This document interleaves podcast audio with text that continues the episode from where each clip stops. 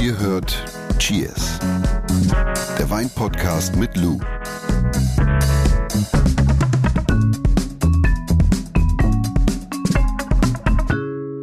Guck mal, kann man als Mann in diesem Sommer, darf man noch die, die Nee. Hosen hochkrempeln? Nee, Jonas. Ey, du- Kauf dir einfach Hosen, die passen. Nee, sag mal, findest du voll albern? Ich habe keine Ahnung von Mode, aber ja, irgendwie schon. Echt, du hast keine, kleidet dich dein Mann ein oder wie läuft das bei euch? Ich ähm, kleide mich so nach, Es kleidet sich von selbst.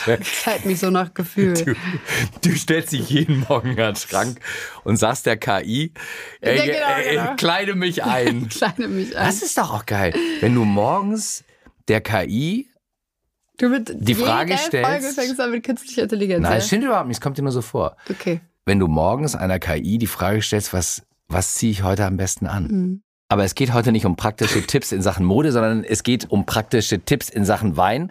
Richtig. Und wir wollen auch so ein bisschen Selbstvertrauen geben. Zumindest habe ich die Hoffnung, dass du mir neues Selbstvertrauen gibst. Denn aus persönlicher Erfahrung, man sitzt im Restaurant, bekommt eine Weinkarte und ist einfach ein bisschen lost. Man ist lost. Ja. Und äh, da hilfst du ein bisschen. Du hast nämlich fünf praktische Tipps für Wein im Restaurant. Ja.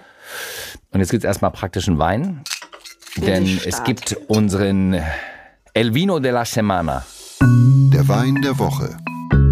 Wir haben heute im Glas einen 2020er, also aus dem Jahrgang 2020, Riesling Trocken von Jakob Neumer aus Rheinhessen. Und ich sehe, das äh, orangene Emblem sagt uns, es ist Demeter. Wir haben so ziemlich alles dabei. Es ist vegan, es ist bio und es ist auch noch biodynamisch. Es ist zertifiziert durch Demeter.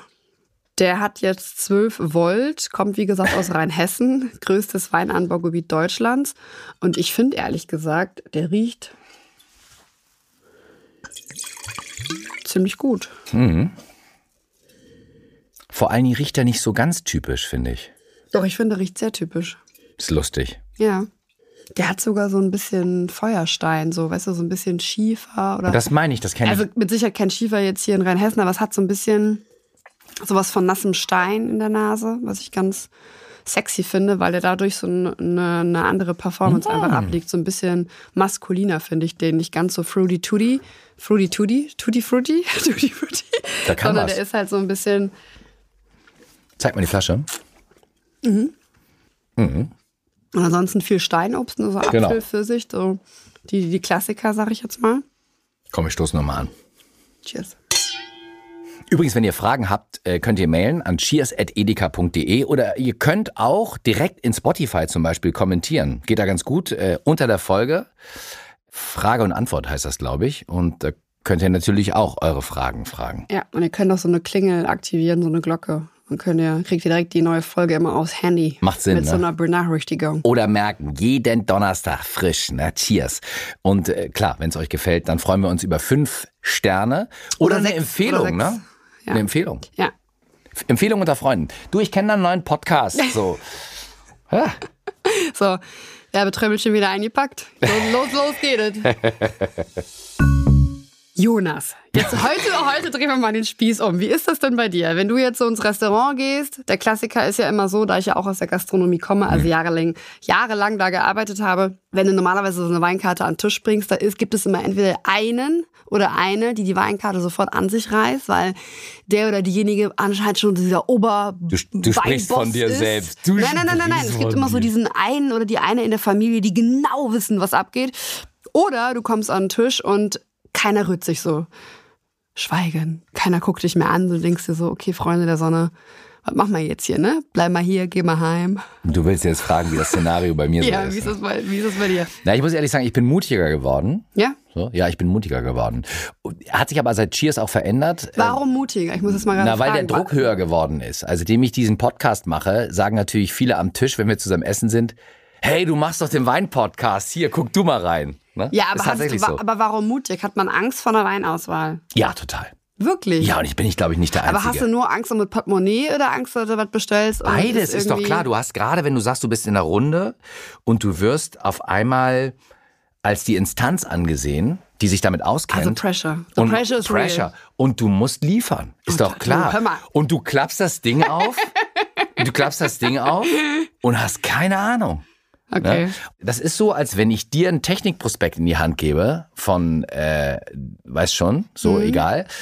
Und da sind 100 Rechner oder 100 Handys. Ja. Und du musst mir sagen, welches ich kaufen soll. Hättest du doch keine, keinen blassen Ja, aber weißt du, was ich dann sage? Na. Hör mal, Junge, habe ich keine Ahnung von. Gib es hier nicht jemanden, der mich da beraten kann. So. Da sind wir beim Thema. Richtig. Ein guter Einstieg. Also- ja, also du hast so fünf Haupttipps äh, rausgearbeitet. Ja. Womit fangen wir an? Zuerst mal beginnen wir mit informieren. Mhm. Also Tipp Nummer eins, informieren, wo man hingeht. Also welches Restaurant haben wir uns da eigentlich rausgesucht? Ja, gibt es die Weinkarte vielleicht auch online schon? Also einfach mal gucken, wo geht man eigentlich hin? Weil ich finde, dass Vorbereitung irgendwie das A und O ist. Und das mache ich ehrlich gesagt auch so, weil ich kein Interesse erstens daran habe, irgendwo essen zu gehen, wo mir die Weinkarte gar nicht zusagt, weil zum Beispiel fantastisches Menü, aber dafür nur nicht so gute Weine auf der Karte, habe ich ehrlich gesagt keinen Spaß dran gehe ich ungern hin. Und zweitens, wenn ich in ein Restaurant gehe, das beispielsweise österreichische Küche hat, dann würde mich schon interessieren, was die auch für Weine auf der Karte haben. Und wenn dann irgendwie nur mit italienischen Weinen um die Ecke kommt, dann würde ich mir schon denken, hm, irgendwie ist es ein bisschen weird. So. Es sei denn, da ist jemand in der Familie, der wirklich so eine Affinität dazu hat. Aber ja, und wenn dieses ganze Menü schon durchnummeriert ist, da gehen bei mir schon alle Alarmglocken an. Und das wäre niemals ein Restaurant, wo ich hingehen würde. Und das Gleiche ist bei einer Weinkarte auch. Wenn da aus jedem Dorf ein Köter drauf ist, also gar kein stimmiges Konzept ist, kein, kein roter Faden.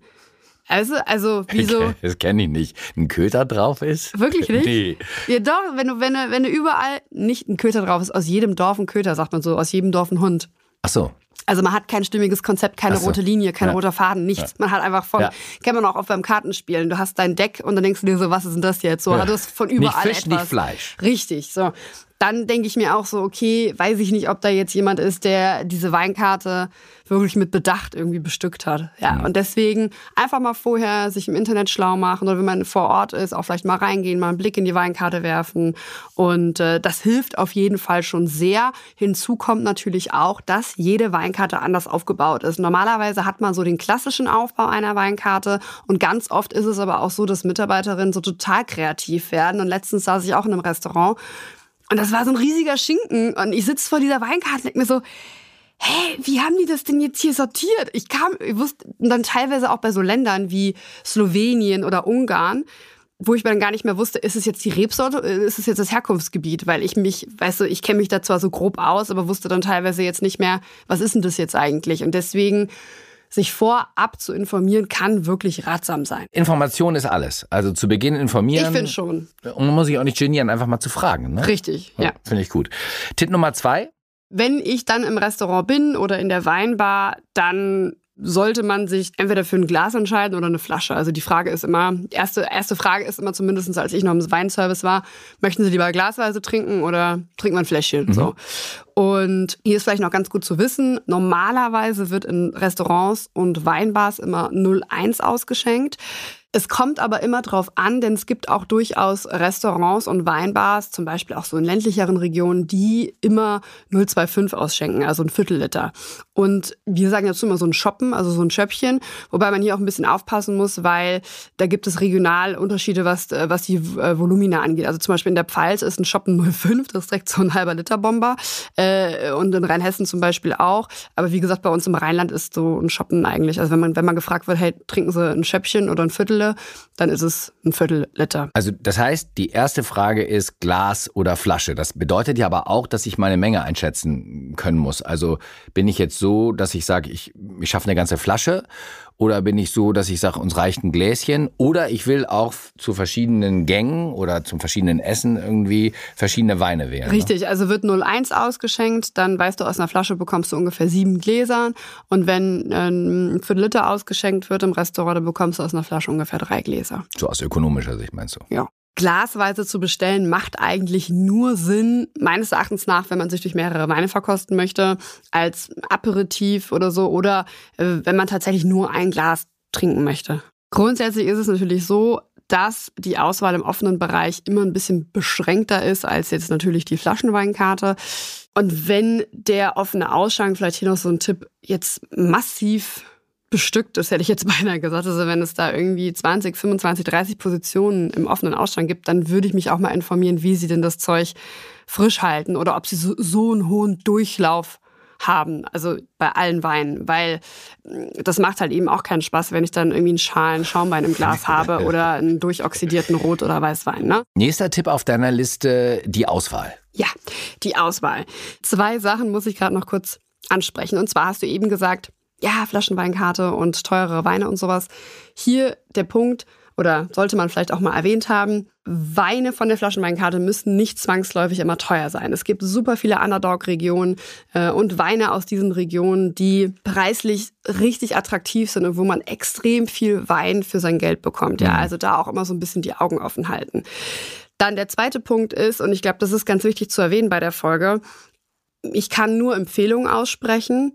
Grundsätzlich kommt man aber nicht drum rum, sich ein bisschen Weinwissen anzueignen, um eine gescheite Entscheidung im Restaurant treffen zu können. Insbesondere dann, wenn beispielsweise nicht genügend Servicepersonal oder so da ist, die mich mhm. beraten können. Das ist halt einfach so. Also man kommt nicht drum rum, so ein bisschen die gängigen Appellationen Einmal zu lernen. Eins, ja. ja, so ein bisschen sich mit Rebsorten auszukennen. Und ganz, ganz wichtig, seinen eigenen Geschmack zu kennen. Was mag ich eigentlich und was mag ich eigentlich nicht? Ich glaube, das ist so das Wichtigste. Das wollte ich dir auch noch fragen. Ist es eigentlich verpönt, sich dann im Restaurant auch einer App zu bedienen. Also es gibt ja Wein-Apps und das mache ich tatsächlich ganz oft, wenn ich völlig lost bin, mhm. komplett lost, dann gebe ich den Namen in die App ein, so, und finde den Wein und dann bekomme ich ja aus der Community Meinung mhm. so und und Einschätzung. Das sind meist nur drei vier Zeilen. Das ist halt super, weil du dich nicht unglaublich einlesen mhm. musst, mhm. sondern du bekommst halt so ein Stimmungsbild so nebst der Tatsache, klar, die können den bewerten, so,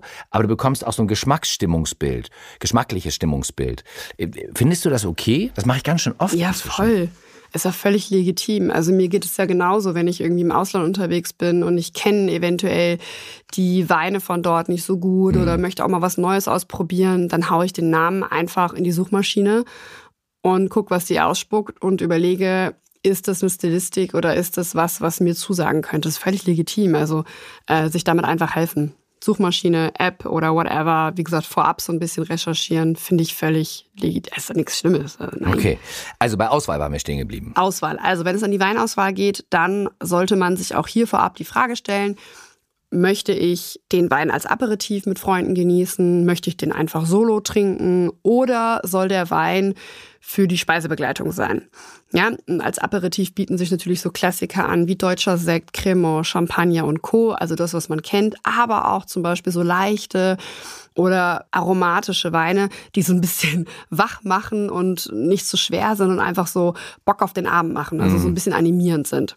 Was aber auch richtig gut funktioniert, sind zum Beispiel trockene Sherrys oder ein trockener Madeira. Also sowas, Sherry jetzt zum Beispiel ein Fino oder Manzanilla, einfach weil die mit ihrer Salzigkeit richtig Appetit auf den ersten Gang machen. Also es muss nicht immer Schaumwein sein, es können auch leichte aromatische Weine sein oder halt, wie gesagt, so Madeira, Sherry und Co. Wie finde ich denn überhaupt leichte Weine? Naja, ob ein Wein leicht ist, das kann man gar nicht so an der Rebsorte festmachen, mhm. sondern es ist immer abhängig von der Herkunft, von der angestrebten Stilistik der jeweiligen WinzerInnen und natürlich vom anderen Ausbau der Rebsorte. Ne? Also ich kann jetzt nicht sagen, ja, aus Sauvignon Blanc entstehen nur äh, Cut Green, Grassy Wines und zitrische Weine. Das ist Quatsch. Weil, weil der Winzer was ganz anderes richtig. damit gemacht haben kann. Also, ja, verstehe. deshalb würde ich gar nicht so viel Wert auf die Rebsorte legen, weil sie wirklich von jedem Winzer und von jeder Winzerin anders interpretiert wird, sondern ich würde mich immer an so Basiswein orientieren aus dem Einstiegssegment, so mittleres Preisfeld. Okay. Mhm, weil das sind normalerweise Weine so für jeden Tag, die typisch für die Region und normalerweise auch typisch für die Rebsorte sind. Also da kann man sich so ein bisschen dran orientieren. Findest du das plausibel? Ja, finde ja. ich logisch. Lass mal ein bisschen tiefer einsteigen. Wenn ich jetzt einen Wein für ein bestimmtes Essen suche, mhm. wie gehe ich dann vor? Ja, also grundsätzlich kommt es natürlich hier immer auf die Gewürze und die Garstufen, also auf die komplette Zubereitungsweise an. Das kenne ich aber nicht, ne? Im Restaurant ist das Richtig, du weißt es nicht, ne? es sei denn, du gehst in ein Restaurant rein, die bekannt sind für die und die Stilrichtung okay. oder für die, für die Interpretation hm. der Köchin oder des Kochs. Ne? Da gibt es ja immer so, also Stilrichtung XY, aber er macht es so und so oder sie macht es so und so. Ja. Deswegen würde ich mich trotzdem immer an diesen an diesen goldenen Regeln orientieren, über die wir schon mal auch gesprochen haben mit der Nathalie Lump, mit der, mit der Sommelier Nathalie Lump. Sag nochmal schnell. Also salzige Speisen mit salzigen Wein, säurebetonte Speisen mit säurebetonten Wein, hm, scharfe Speisen mit aromatischen und oder restsüßen Wein mit Aha. wenig Alkohol, weil je schärfer die Speise, desto süßer darf auch der Wein sein. Und dann süße Speisen mit süßen Wein. Und ganz wichtig. Ich weiß, was kommt. Ja, yeah, was kommt? What grows together goes together. Richtig, das ist eigentlich immer golden. Das ist die goldene Lu-Regel. Ja, das funktioniert einfach immer. Also daran würde ich mich immer äh, orientieren. Wenn ihr mehr Details braucht, dann äh, könnt ihr nochmal die Folge 10 anhören mit, wie du eben gerade angesprochen hast, mit Nathalie Lum. Da, Absolut hörenswert. Ja, das war echt amüsant. Und da gehen wir wirklich nochmal so ein bisschen detaillierter auch auf das äh, Food Pairing ein. Wine and Food Pairing. Genau. Jetzt haben wir über die Auswahl zum Essen gesprochen. Was ist, wenn ich einen Wein solo bestellen möchte? Naja, dann kommt es auch immer so ein bisschen auf die persönliche Stimmung an. Ne? Wie ist denn so der Vibe an dem Abend? Ne? Möchte ich irgendwie einen Wein haben, der unterhält, also eine Geschichte erzählt, vielleicht auch ein bisschen experimenteller ist, wo man sich nur diesem Wein widmet und mit seinen Freunden darüber diskutiert und philosophiert und hast du nicht gesehen? Oder will ich einen Wein haben, der den Abend einfach nur begleitet, also über den ich zwar nachdenken könnte, aber nicht muss? Das finde ich ganz spannend. Der also nicht auf der Bühne steht, sondern Richtig. in der zweiten Reihe sitzt. Ja, so, so, so, so, ja so ein. Das ist gut. Und wenn du dich für einen Wein entscheiden würdest, der nur begleiten soll?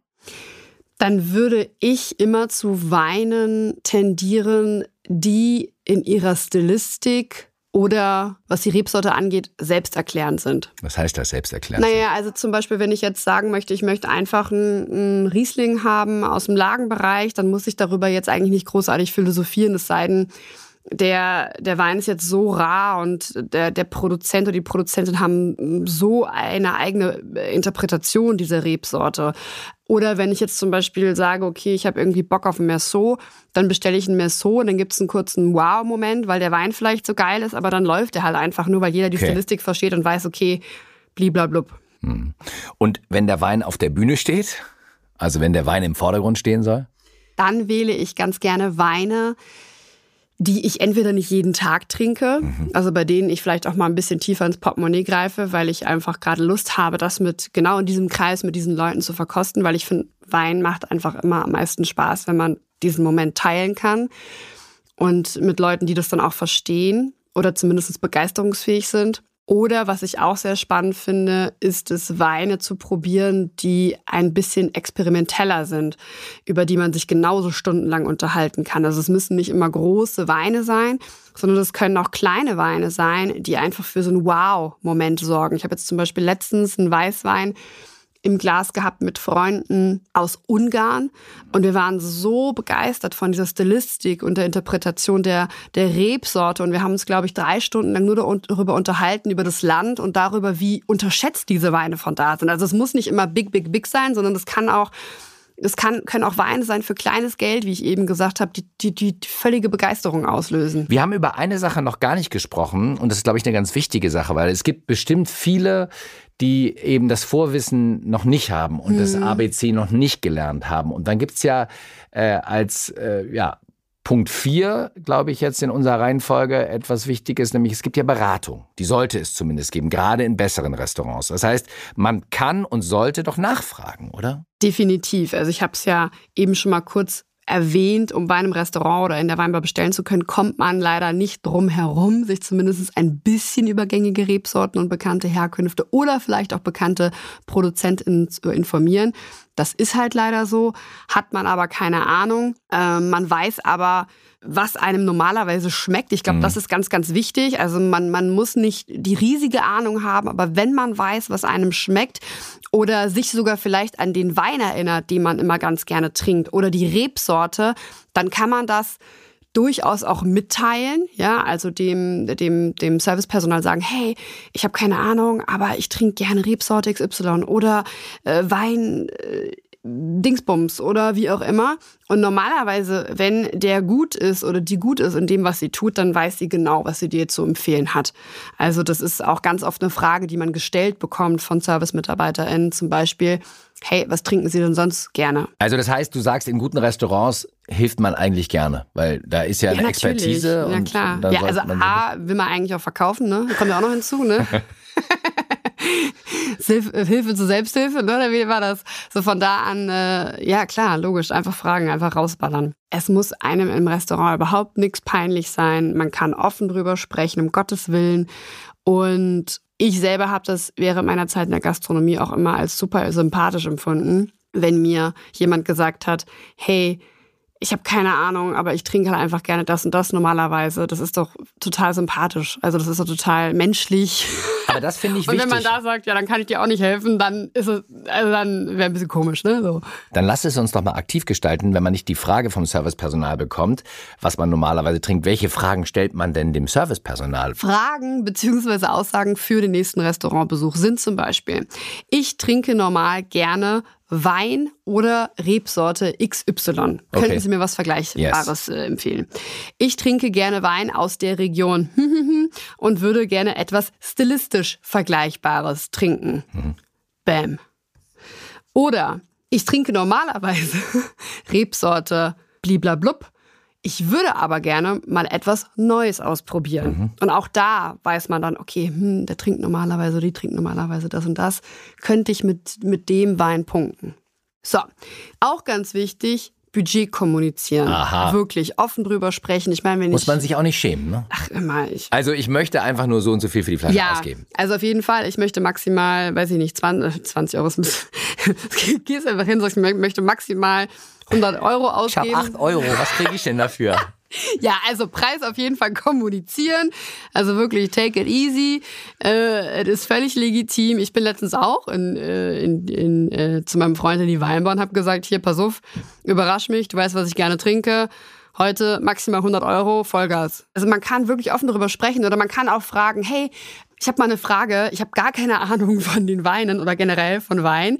Äh, was läuft denn hier am, am, am besten? ja, wirklich. naja, weil das sind in der Regel so People-Pleaser-Weine. Das ja. ist so. Frag einfach, hey, was, was läuft, denn, läuft denn hier am besten? Ganz im Ernst. Ach so. Leute, locker bleiben. Einfach offen es ist kommunizieren. Nur Wein. Es ist nur Wein. Einfach sagen, hey, ich habe einfach nicht so den Durchblick. Ich will einfach ein lecker Weinchen trinken. Das sage ich meinem Sohn auch immer, wenn sein Lieblingsverein verloren hat. Es ist nur Fußball. Ja, ne? Und das sage ich als Fußballliebhaber. Ähm, jetzt haben wir vier Tipps schon gehabt. Was gibt's denn noch als Tipp Nummer fünf von dir? Naja, wenn der Wein dann kommt, würde ich schon gucken, dass er in Ordnung ist. Tatsächlich auch egal, ob es jetzt das Glasweise ist oder Flaschenweise ist.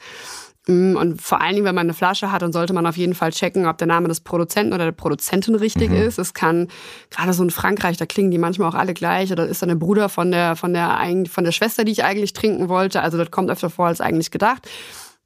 Dann gegebenenfalls die Weinlage checken. Jahrgang checken, auch ganz wichtig, weil wir wissen, der Jahrgang, der ist schon stilistisch entscheidend oder kann stilistisch entscheidend sein. Also ne, wenn ich jetzt schon ankommen will mit einem 2022er, sage ich jetzt mal überspitzt formuliert, ich möchte aber den 2021er trinken, dann kann das stilistisch einfach ein riesiger Unterschied mhm. sein. Ja, und dann beim Probierschluck natürlich auch einmal kurz checken, hat der Wein Fehler. Das ist das Wichtige. Man soll also jetzt nicht krampfhaft nach einem Fehler suchen, aber Nein. ich meine, es kann halt ein offensichtlicher Fehler da sein, also einfach darauf achten. Aber Probierschluck ist halt nicht dafür da, schmeckt mir der Wein? Nein. Äh, sondern Probierschluck ist dafür da, ist ein Fehler drin oder nicht. Es sei denn, man sagt vorher, kann ich den mal probieren. Das ist dann wieder was anderes, ne? wenn ja. der offen ist oder man die Möglichkeit ja. hat, einmal ja. hineinzuschnuppern. Also auch da würde ich immer, weil ich meine, wir haben ja mit wirklich sehr, sehr vielen Menschen in der Gastronomie zu tun und da sind sehr viele Spezielle auch manchmal dabei. Deswegen, wenn du irgendwie Sympathiepunkte sammeln möchtest, dann sag, hey, ich habe nicht so den Plan meinst du, es wäre möglich, dass ich äh, den Wein jetzt aus dem offenen Bereich mal kurz probieren könnte, einfach nur um sicher zu gehen. Und normalerweise sagt dann keiner, nein, auf keinen Fall. Nur bei der Flaschenweinkarte ist es so, wir können jetzt hier nicht jede Flasche aufziehen, damit du eine private Weinprobe machen kannst. Das funktioniert nicht. Ja. Also auf Weinfehler äh, äh prüfen, jetzt nicht krampfhaft suchen, wie gesagt, aber wenn er einen offensichtlichen hat, dann das auch gerne kommunizieren checken, ob die Temperatur für dich so in Ordnung ist, ja, und gegebenenfalls auch checken, ob du ihn ganz gerne karaffiert haben möchtest oder dekantiert haben möchtest. Jetzt hast du schon so schön zusammengefasst, aber das machen wir gleich nochmal im Ganzen, oder? Fünf praktische Tipps yes. äh, für Wein im Restaurant. Die Zusammenfassung hört ihr gleich, aber jetzt zapfen wir nochmal dein Lexikon an. Mhm. Äh, heute R, R wie, wie Reben. Rebenerziehung. Abgefahren. Luz Weinlexikon. Die Rebe ist ja ein Lianengewächs, also eine sogenannte Kletterpflanze und hat demnach kennst du aus dem Dschungelbuch, ne? Das ständige Bedürfnis, nach oben zu wachsen. Und damit die Rebe aber nicht ihre ganze Energie in das Wachstum in die Höhe, also in ihre Triebe investiert, im Fachjargon sagen wir dazu auch vegetatives Wachstum, sondern in die Produktion von qualitativ guten Träubchen, da sagen wir wiederum die generative Leistung zu, muss sie Okay. irgendwie in Schacht gehalten werden. Und dieses in Schach halten passiert im Ertragsweinbau, also den Weinbau, den du so kennst, mit sogenannten Erziehungssystemen. Und ich habe mir jetzt das extra für das Weinlexikon ausgesucht, weil du ganz oft schon gefragt hast, ja, was ist denn, wa- was für eine Spaliererziehung? Weißt Ja, ja. warum? Ja, deswegen habe ich das heute äh, ausgesucht.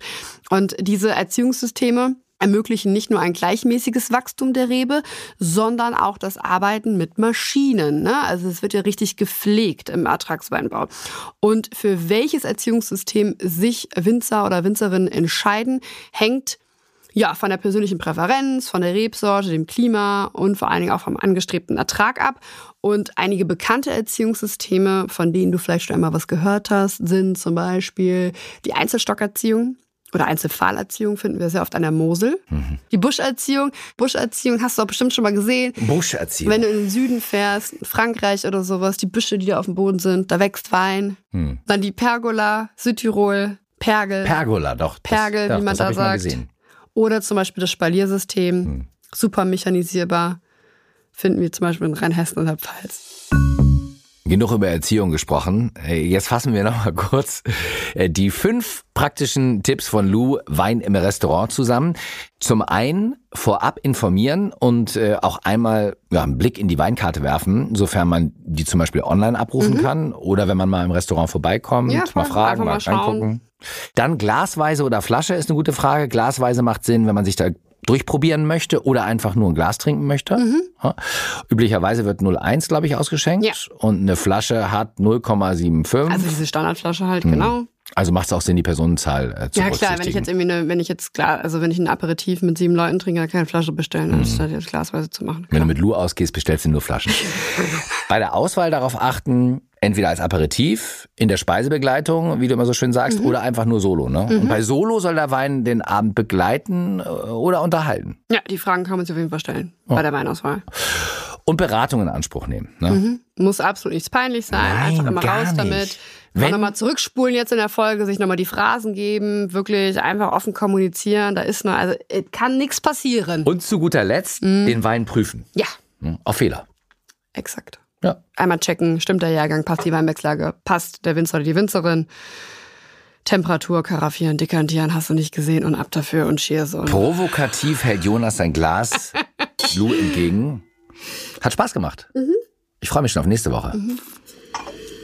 Und der Wir Wein der freuen Woche uns. ist auch ganz gut. Du. schauen wir mal, was wird. Was wird. Cheers.